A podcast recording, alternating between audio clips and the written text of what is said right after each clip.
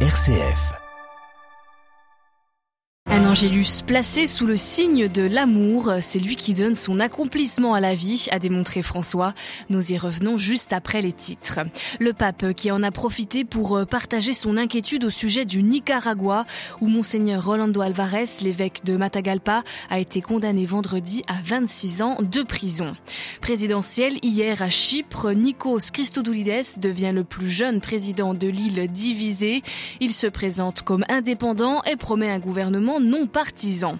Dans ce journal également, retour sur la situation en Syrie. Après le dramatique séisme de la semaine dernière, Bachar al-Assad promet de faciliter l'arrivée de l'aide humanitaire dans les zones tenues par les rebelles. Dans notre dossier, nous chercherons à comprendre quels sont les groupes présents dans le nord syrien et si le séisme peut affecter les rapports de force dans la guerre syrienne. Radio Vatican, le journal, Marine Henriot. Bonjour, on prend tout de suite la direction de la place Saint-Pierre où François a délivré hier l'Angélus. Dans sa méditation commentant l'évangile du jour, le pape a rappelé que c'est l'amour qui donne du sens à la loi et à l'existence. Les précisions d'Adélaïde Patrignani. Le Saint-Père a d'abord rappelé qu'accomplir est un mot-clé pour comprendre Jésus et son message. La méchanceté, la duplicité, l'hypocrisie ne permettent pas cet accomplissement. Les règles religieuses sont utiles et bonnes, Jésus le dit mais asphyxiante en cas d'observance formelle. Sinon, rimaniamo in una religiosità esteriore, una religiosità distaccata. Car nous restons alors dans une religiosité extérieure et détachée, serviteur d'un Dieu maître plutôt qu'enfant de Dieu le Père, a précisé François. On se contente du strict minimum alors que Jésus nous invite au maximum possible. L'accomplissement émane de l'amour de Dieu pour nous et Dieu n'est pas calculateur.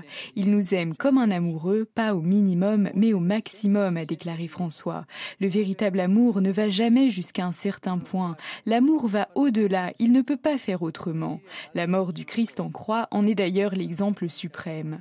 C'est l'amour qui donne son accomplissement à la loi, à la foi, à la vie, a résumé le pape, invitant les fidèles à s'interroger sur leur manière de vivre la foi et d'aimer leur prochain.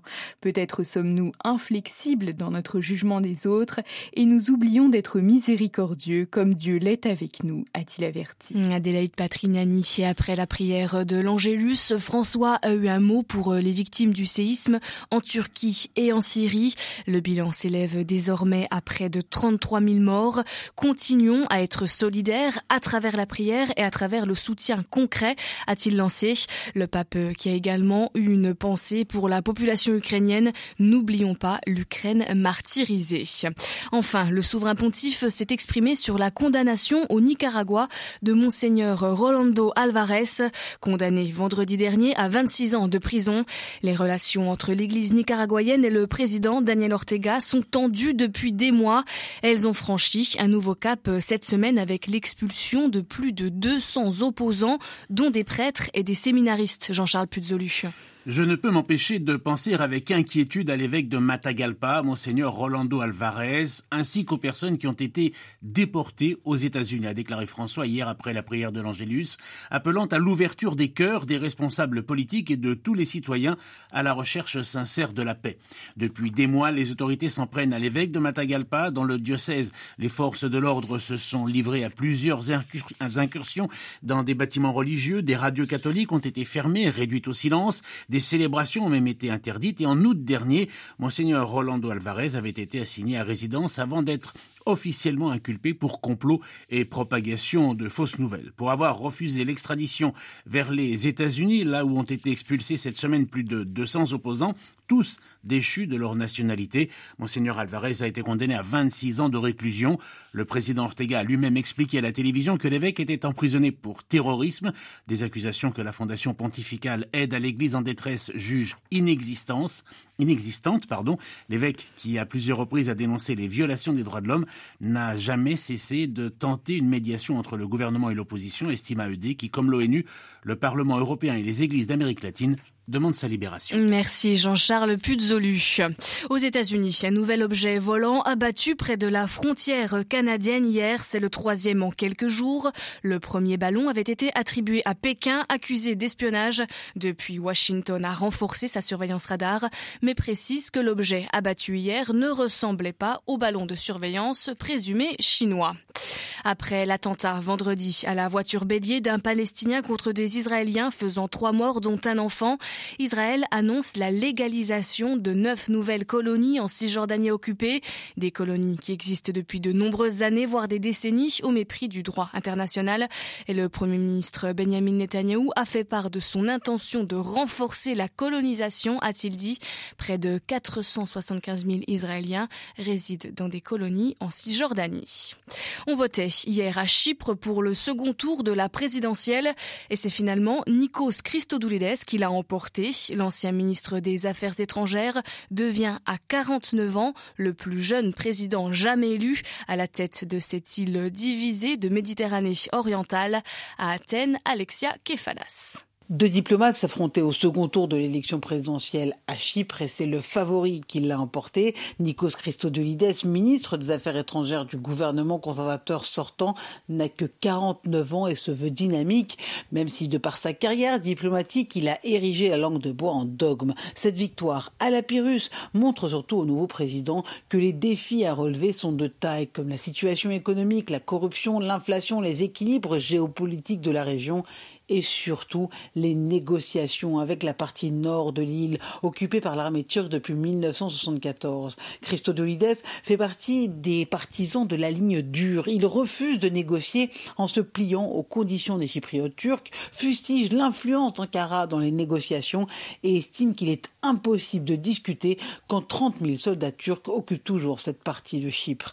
Hier soir, il a affirmé qu'il ne décevrait pas les Chypriotes, mettant en avant sa fierté patriotique mais ce fin diplomate a ses limites. Et la question qui se pose pour les observateurs ce matin est de savoir si sa présidence marquera la rupture des négociations en vue d'une réunification de l'île, ou alors s'il arrivera à faire tomber ce dernier mur d'Europe à Athènes. Alexia Kefalas pour Radio Vatican. Près de 40 morts en une semaine, 150 depuis le début de l'année. Le Burkina Faso ne cesse de s'enfoncer dans une spirale de violence. La dernière attaque en date remonte à vendredi dernier près de la frontière malienne. Des hommes armés sont arrivés à moto dans un village. Ils ont tué une douzaine de personnes avant d'incendier les maisons. Près de 40% du territoire burkinabé échappe désormais au contrôle des autorités. Le président syrien Bachar al-Assad fait un geste en direction de la communauté internationale. Il promet au chef de l'Organisation mondiale de la santé, l'OMS, qu'il a reçu hier à Damas, l'ouverture de nouveaux points de passage frontaliers pour acheminer l'aide humanitaire dans les zones tenues par les rebelles. À Beyrouth, les explications de Paul Ralifet. Bab el-Hawa, situé entre la Turquie et la Syrie, est la seule voie opérationnelle vers les zones rebelles ravagées par le séisme mais l'aide y transite à nouveau après plusieurs jours de fermeture à un rythme jugé lent. Le chef de l'OMS, premier haut responsable international à visiter la Syrie depuis des années, a salué l'approbation donnée par le gouvernement syrien au convoi transfrontalier de l'ONU afin qu'il puisse apporter de l'aide aux zones rebelles. Nous attendons maintenant des nouvelles de l'autre côté, a cependant ajouté le directeur de l'OMS en allusion aux rebelles. Isolé sur les scènes arabes et internationales, Bachar el-Assad a réussi une percée politique et diplomatique significative à la faveur du séisme. Il a reçu à Damas dimanche le ministre émirati des Affaires étrangères Abdallah Ben Zayed El Nahyan, qui l'a remercié pour son énorme soutien humanitaire. Abu Dhabi a déjà envoyé 16 avions chargés d'aides diverses et a déboursé près de 60 millions de dollars pour soutenir les opérations de secours et d'assistance aux victimes du séisme. Les pays occidentaux ont de leur côté annoncé qu'ils ne coopéreraient pas avec le gouvernement syrien, mais seulement avec des ONG dans lesquelles ils ont confiance. Paul Khalife, Beyrouth, RFI pour Radio Vatican.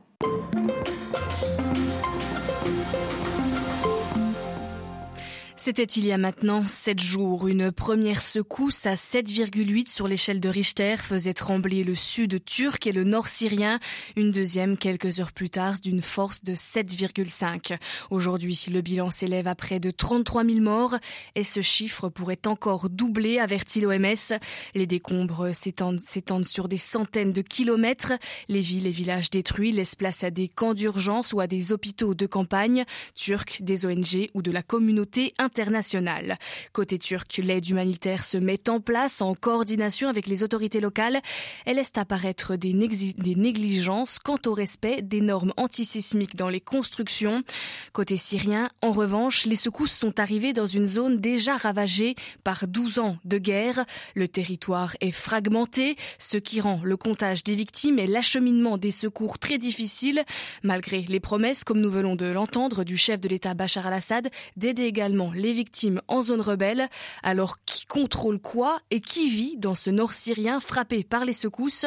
La réponse d'Arthur Kenney, docteur en sciences politiques. Donc le nord syrien est, tenu par trois groupes euh, différents. Donc on a l'État syrien qui contrôle notamment euh, Alep. Ensuite, on a les, les, différentes forces rebelles liées aux forces turques qui contrôlent également un immense territoire, notamment la région d'Idlib où il y a plus de 4 millions euh, de déplacés qui ont fui la répression du régime. Et ensuite, vous avez, à partir de la ville de Manbij, toutes les zones euh, tenues par euh, les forces kurdes qui tiennent également quelques quartiers au nord d'Alep. Et là, donc, euh, c'est des forces kurdes liées au, PKK et soutenues par la coalition internationale dans le cadre de la lutte contre l'État islamique. Donc, on a donc trois, trois grands acteurs avec une guerre d'usure, une guerre larvée. Hein. La guerre civile syrienne n'est pas terminée encore, ce qui rend l'accès à ces zones particulièrement difficile. Idlib est une des zones en Syrie les plus touchées par les séismes. Euh, le territoire d'Idlib est sous le contrôle des djihadistes de Hayat Tahrir al-Sham. Est-ce que ce groupe peut répondre à l'urgence humanitaire? Idlib, il n'y a pas de grande ville, donc il faut imaginer des gens euh, dans des tentes, euh, dans des camps de fortune, dans des conditions extrêmement précaires déjà soumis à, des épidémies de choléra, problèmes d'infrastructure, etc.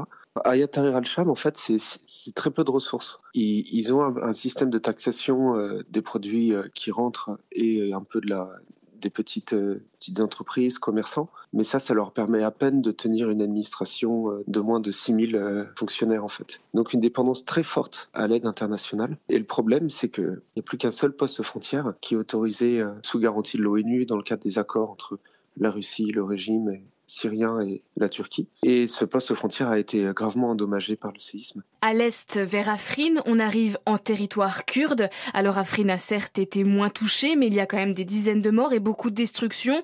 Est-ce que le système kurde est plus à même de coopérer avec la communauté internationale et les ONG Dans les zones kurdes, la situation est relativement meilleure que dans les... L'économie euh, fonctionne euh, encore un peu. C'est une zone qui n'est pas soumise aux mêmes euh, sanctions que les zones du régime. On a donc euh, du commerce, des petites entreprises qui se redéveloppent. Toutefois, euh, la guerre en, Syrie a, considérablement atteint l'économie des, foyers. Ni les régions kurdes, ni les, régions rebelles n'attendent en fait une aide du gouvernement. Et ce qui est intéressant, c'est que c'est plutôt le contraire qui est en train de se passer. Actuellement, on voit une immense mobilisation dans les villes de Raqqa, Manbij, qui sont tenues par les forces kurdes, où les gens collectent des vêtements, des habits, des médicaments, des vivres et puis euh, mettre en place des convois et tenter de les envoyer euh, dans les zones euh, tenues par les rebelles. Et donc en fait, c'est plutôt le nord-est syrien qui tente d'aider le, nord-ouest plutôt que les zones du régime. Quelles peuvent être les conséquences de ces tremblements de terre pour le pouvoir syrien? Est-ce que finalement Damas peut en profiter?